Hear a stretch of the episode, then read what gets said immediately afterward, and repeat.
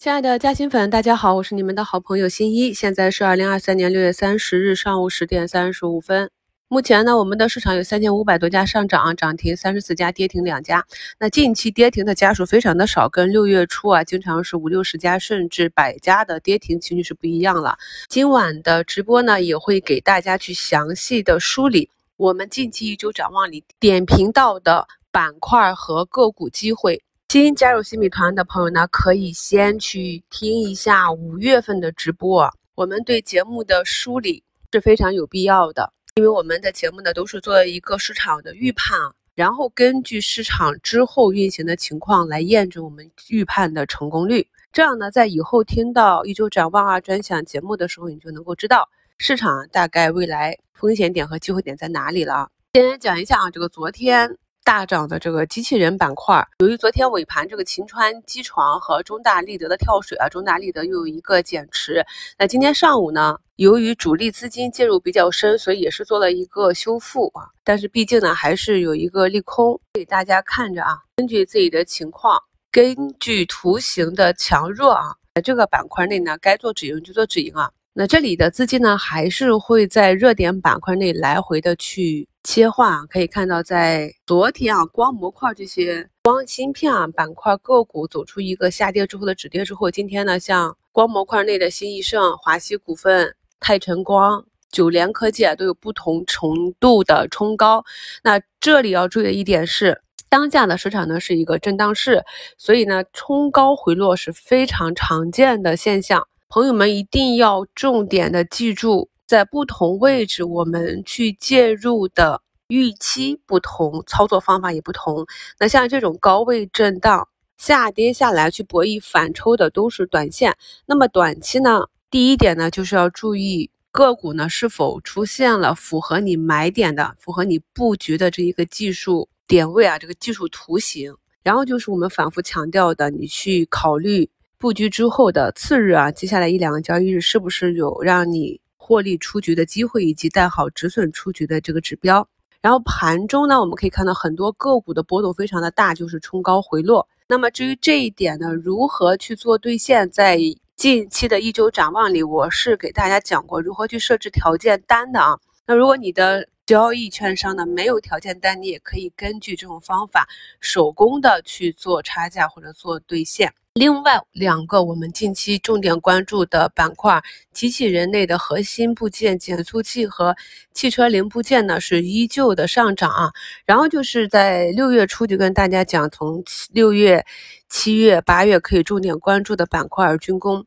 那目前呢，军工 ETF 呢已经上涨了接近两个点了。呃，关于 ETF 的投资。大家呢可以先去听一下五月的直播，在五月的直播里呢，我给大家用科创芯片和科创信息 ETF 这两个品种指标去给大家看了我过去十个月啊实盘的操作。大家可以看到，我大部分的时间是套在里面的。当行情一来的时候，就整个七八成仓就有了二三十个点的收益，这样看年化也是很高。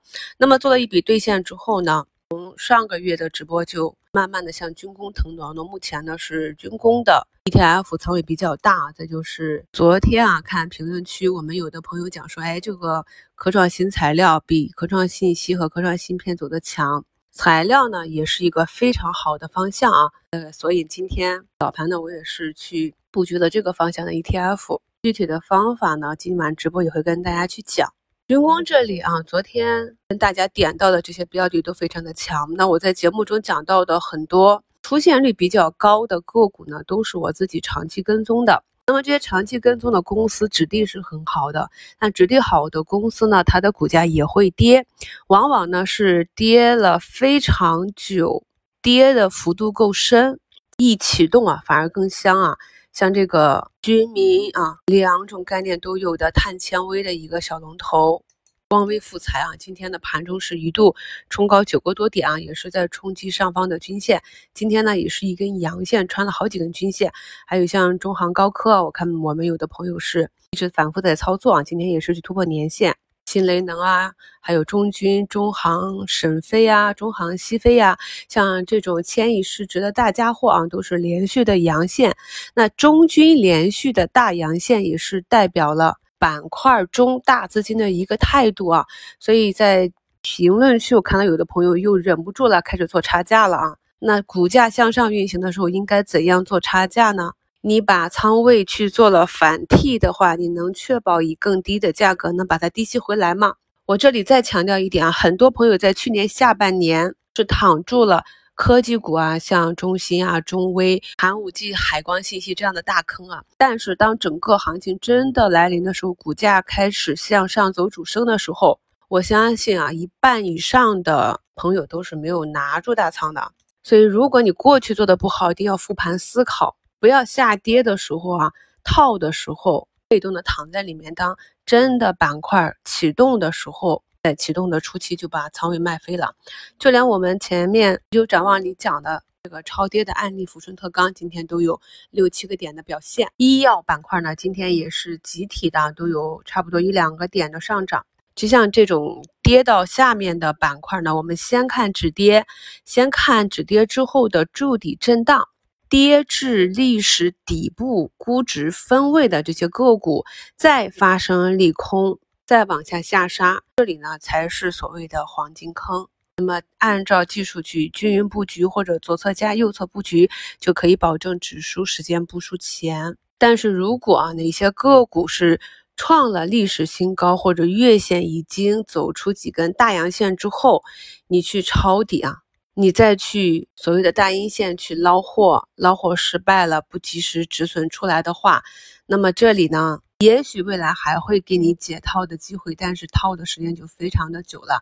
就像寒武纪，这才几个交易日就从两百六十九已经跌至了一百八了啊！所以哪一些下跌是值得扛、值得熬的，哪一些呢是要及时做出局的，大家一定要心里有数。同样的个股。同样的逻辑，在不同的时期、不同的股价位置，它所代表的风险机会比、盈亏比是不同的。昨天的节目里跟大家讲了，我们跟踪的板块和个股都有跟踪的逻辑，那么这个逻辑发生的都有它的时点，比如说一季度报或者二季度报，或者大股东增持、减持。这些我们多去归纳总结，就能发现这里的规律啊，就能更好的利用这些时间节点啊，帮助我们耐心的等待布局的时机出现。虽然昨天外资是大幅的流出啊，但是就在我们人民币对美元汇率再创新低的时候呢，今天上午外资就是流入三十亿。不管它短期怎样的流入流出，其大仓还是在我们 A 股。只要没有出现啊，天天百亿的流出，那么这样的波动呢？老赛道里跟大家讲的光伏这些储能啊、新型电池也都是持续的从底部往上走小阳线。我们的指数呢是走到了三一九七啊，马上就要去冲击上方的缺口了。那么今天呢是收月线和周线，同时呢也是啊六月三十日基金调仓换股的最后一天。这几天呢市场可能会有一些板块之间的波动。具体的情况呢，我们在今晚八点的市场行情回顾、七月行情展望的专享直播里，再跟大家去分享。朋友们可以把节目简介中的直播链接发到自己的微信上，这样呢，我们在直播间可以有更直接的互动。祝大家交易顺利，我们收评再聊。